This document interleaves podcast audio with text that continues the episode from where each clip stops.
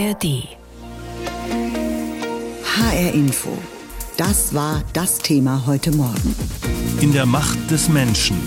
Für und wider des Haustierbooms. Ja, es gibt sie, die Menschen, die keine Haustiere mögen oder zumindest kein Faible dafür haben oder jedenfalls am liebsten einen gewissen Sicherheitsabstand zu Tieren halten. Leute, die vor freudig heranstürmenden Hunden zurückzucken oder die Flucht ergreifen und die niemals einer Katze das Fell streicheln würden. Warum auch, könnte man fragen. Schließlich ist es eigentlich eine Merkwürdigkeit, dass wir Menschen uns andere Arten ins Haus holen. Und trotzdem haben viele Menschen eine intensive Beziehung zu ihrem Haustier. In Deutschland gibt es seit Jahren immer mehr Menschen, die ein Tier besitzen. Um die Jahrtausendwende lebten bei uns in Deutschland rund 20 Millionen Haustiere. Zuletzt waren es laut Statistik mehr als 34 Millionen.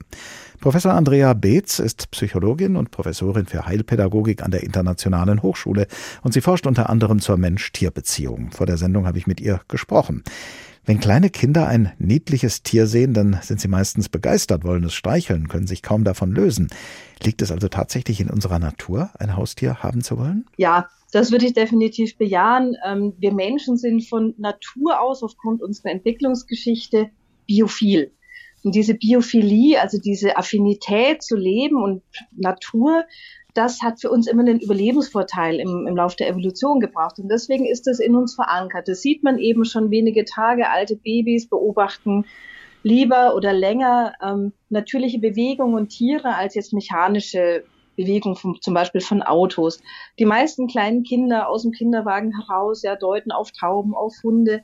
Alles, was lebt, finden sie interessant und sie wollen Kontakt haben. Und darauf beruht eben auch das, ne, ich will ein Heimtier haben, ich will mich um ein Tier kümmern. Es ist ja auch aufwendig, ja. Wieso betreiben wir Menschen denn so einen Aufwand, uns Heimtiere zu halten, ja? Und einfach, weil es uns sozioemotional auch etwas gibt.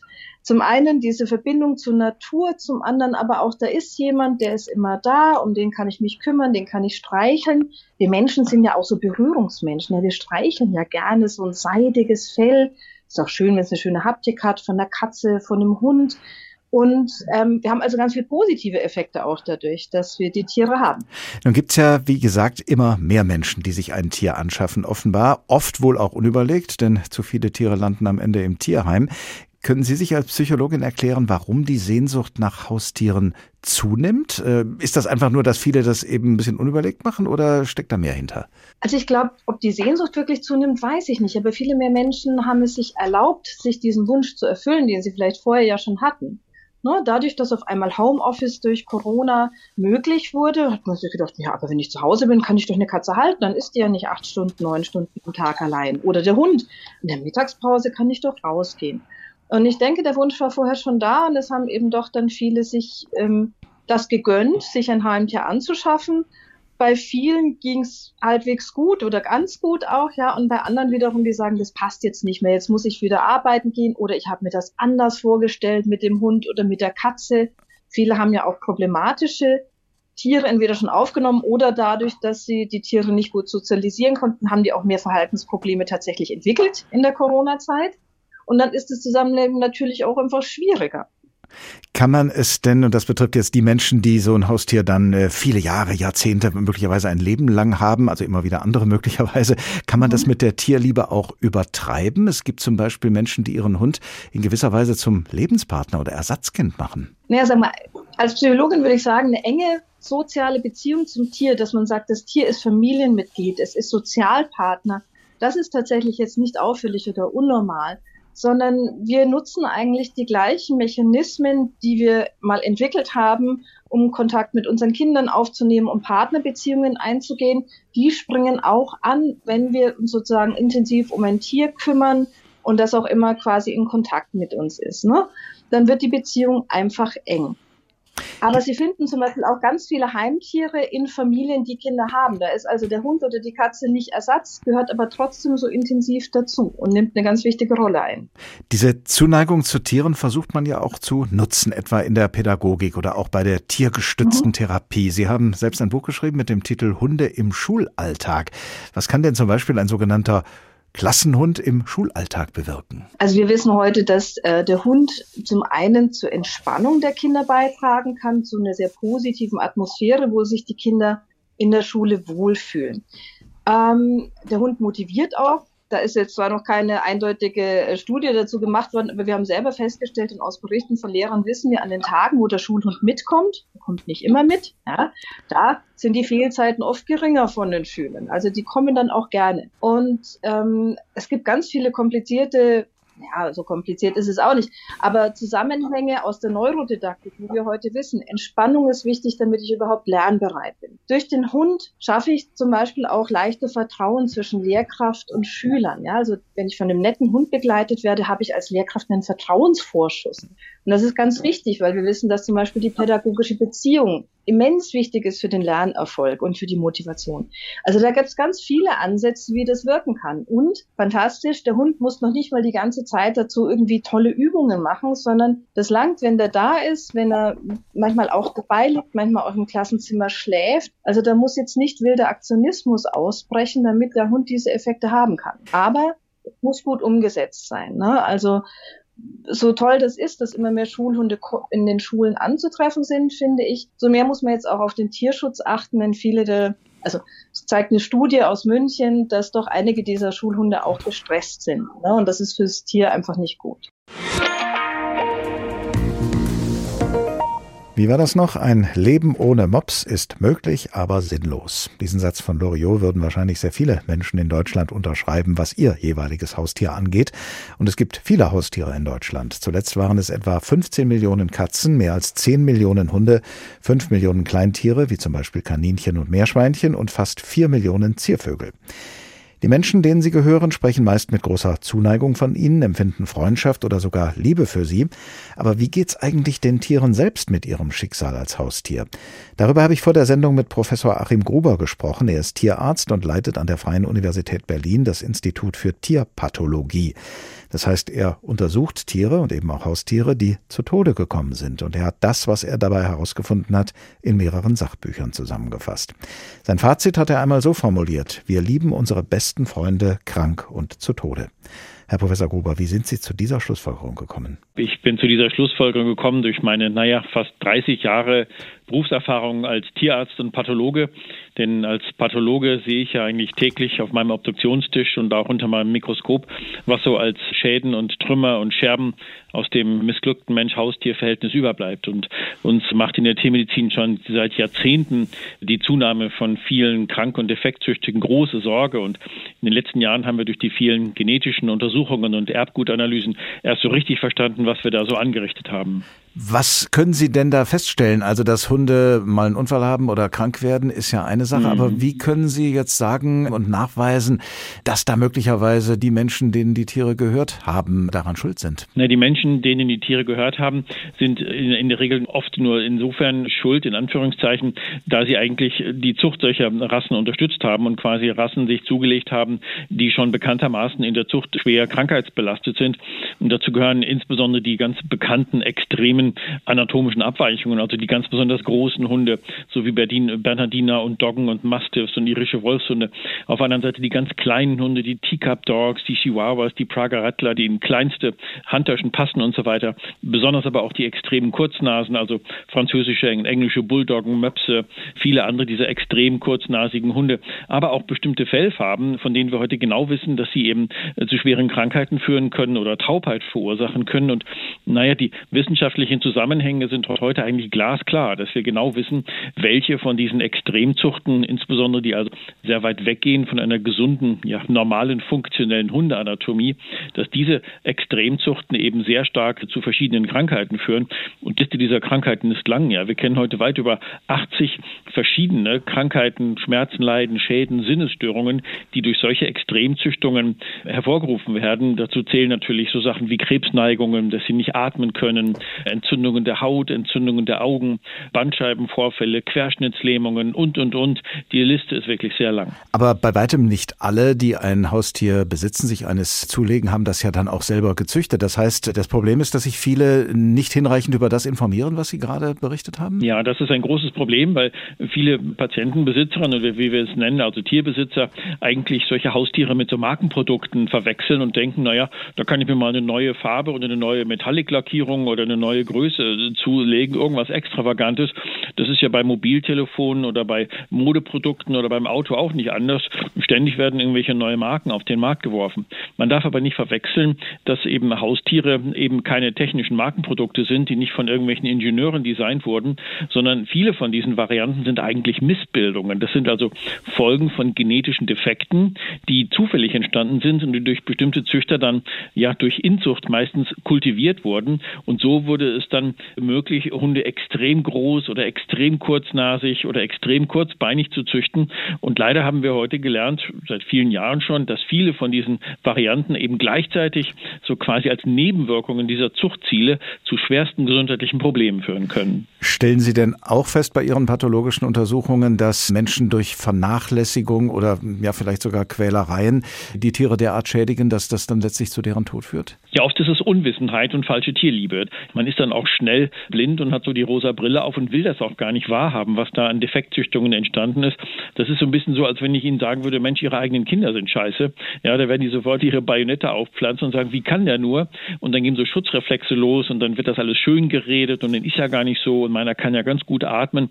Wir sehen, dass auch ganz viel Psychologie dabei im Spiel ist und ganz viel Verdrängungen und sogenannte Wahrnehmungsverzerrungen, die dazu führen, dass gerade diese starken Rassefans oder auch Besitzer solcher Hunderassen oft gar nicht bereit sind, diese Erkenntnisse wirklich zu akzeptieren und auch die wissenschaftlichen Erkenntnisse völlig abstreiten. Viele Menschen, die Haustiere haben, wollen ja das Beste für ihren jeweiligen Liebling und würden sich wahrscheinlich in der Beschreibung, die Sie gerade gegeben haben, überhaupt nicht wiederfinden. Mhm. Müssen auch, müssen auch diese Menschen, die besten Willens sind und voller Liebe und Zuneigung zu ihren Haustieren, müssen die auch bestimmte Dinge beachten, wenn sie, dass sie vielleicht Gefahr mhm. laufen, unwillentlich den Tieren zu schaden? Ja, wir empfehlen immer, bevor man sich so ein Haustier zulegt, dass man sich sehr gut informiert, mit welchen Risiken diese verschiedenen Rassen dann auch behaftet sind, um sich und auch die Tiere langfristig davor zu schützen. Denn es gibt heute mehr als genügend gute Quellen, sich zu informieren, insbesondere welche bestimmten Krankheitsneigungen die einzelnen Rassen mit sich bringen. Und es gibt sehr gute Internetquellen. Das geht bei Wikipedia los. Da findet man bei den meisten Rassen auch so gesundheitliche Aspekte, wo man sich sehr gut informieren kann, wie man solche Qualzuchten nicht weiter unterstützt und sich selbst und auch die nachkommenden Generationen davor schützt. Also jeder Tierkauf ist mit großer Verantwortung versehen. Deswegen sollte man niemals spontan solche Tiere kaufen oder Kindern unter den Weihnachtsbaum legen oder solche Sachen, sondern das ist immer eine sehr verantwortungsvolle Entscheidung und die soll sehr gut informiert getroffen werden. Und da muss auch aufpassen, wo man sich die Informationen holt, denn bei vielen Züchtern, die Eigeninteressen haben, die wirtschaftliche Interessen haben, damit Geld verdienen oder auch vernarrt sind in die Rasse und selbst quasi vor Rassenliebe blind sind, dann auch wirklich oft nicht seriöse Informationen zur Verfügung stellen. Deswegen sollte man da sehr seriöse und wissenschaftlich belastbare Quellen auch sich zulegen, bevor man so eine verantwortungsvolle Entscheidung dann auch ja für sich und sein Tierleben trifft. HR Info, das Thema. Diesen Podcast finden Sie auch in der ARD Audiothek. Mehr als 34 Millionen Haustiere leben in Deutschland. Am beliebtesten sind Katzen und Hunde, aber auch Kleintiere wie Kaninchen oder Hamster. Und für viele Unternehmen sind Haustiere ein lohnendes Geschäft. Futter, Spielzeug und Zubehör zu verkaufen, das sorgt für einen Umsatz von insgesamt rund 6,5 Milliarden Euro im Jahr. Tendenz steigend. Der Heimtiermarkt wächst nämlich und scheint absolut krisenfest zu sein, berichtet Alexander Schmidt aus unserer Wirtschaftsredaktion.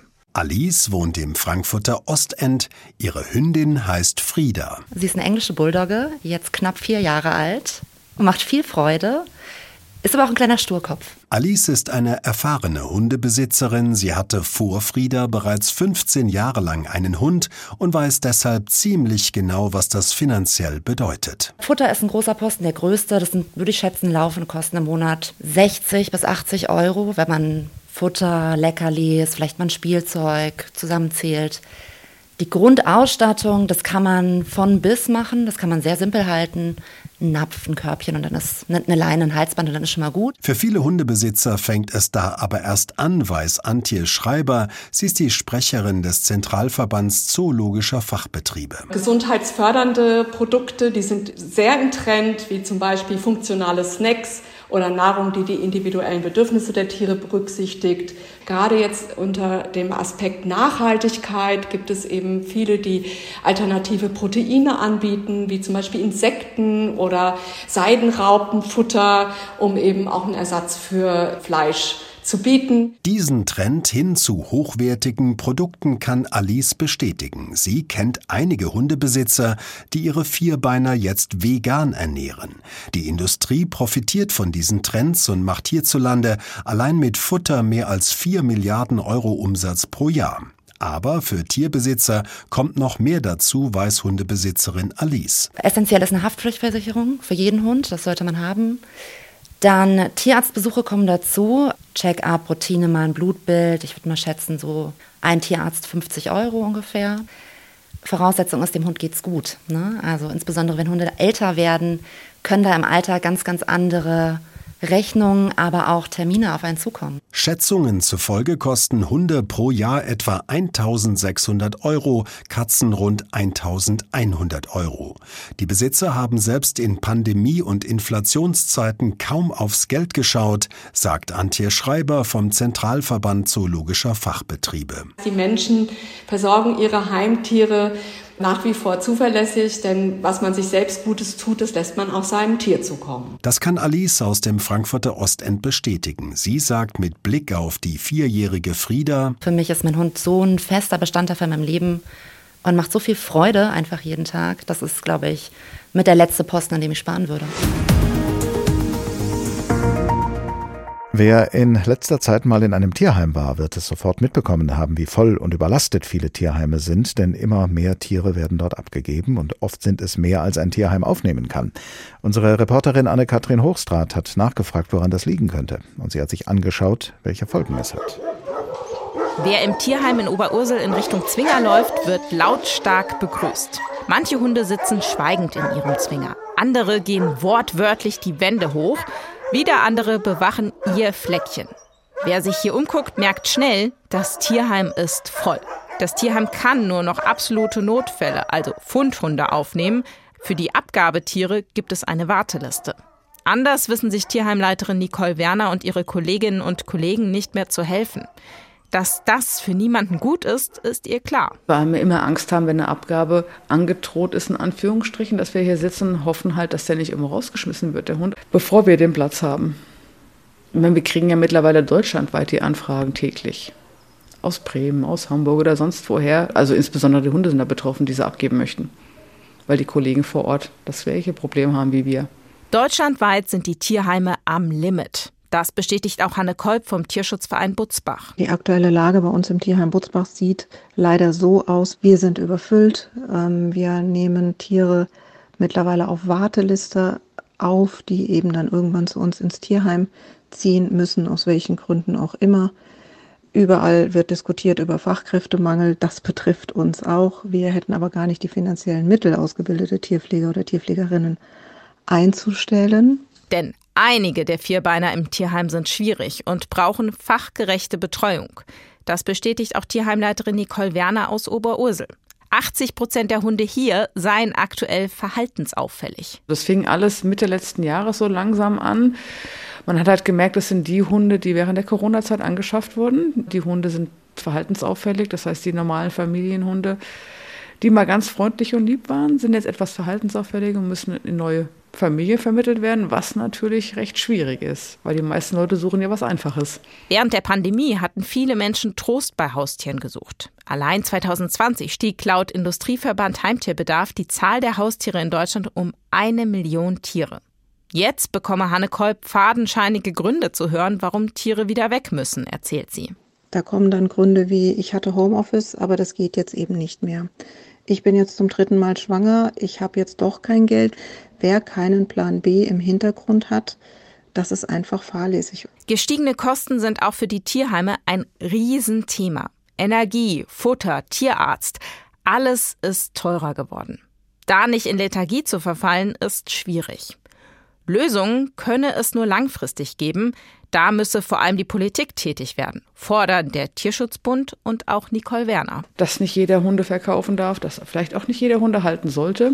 Ähnlich nach dem Beispiel in Niedersachsen, wo man Sachkundenachweis vorlegen muss, bevor man sich einen Hund anschafft. Das fände ich für hier, für alle Hunde auch perfekt.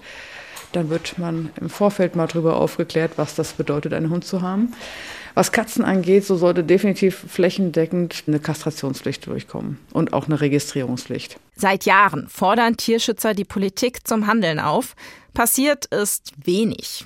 Auch finanziell wird es für die Tierheime selbst immer enger. Das ist die Kehrseite des Haustierbooms. Diesen Podcast finden Sie auch in der ARD Audiothek. ARD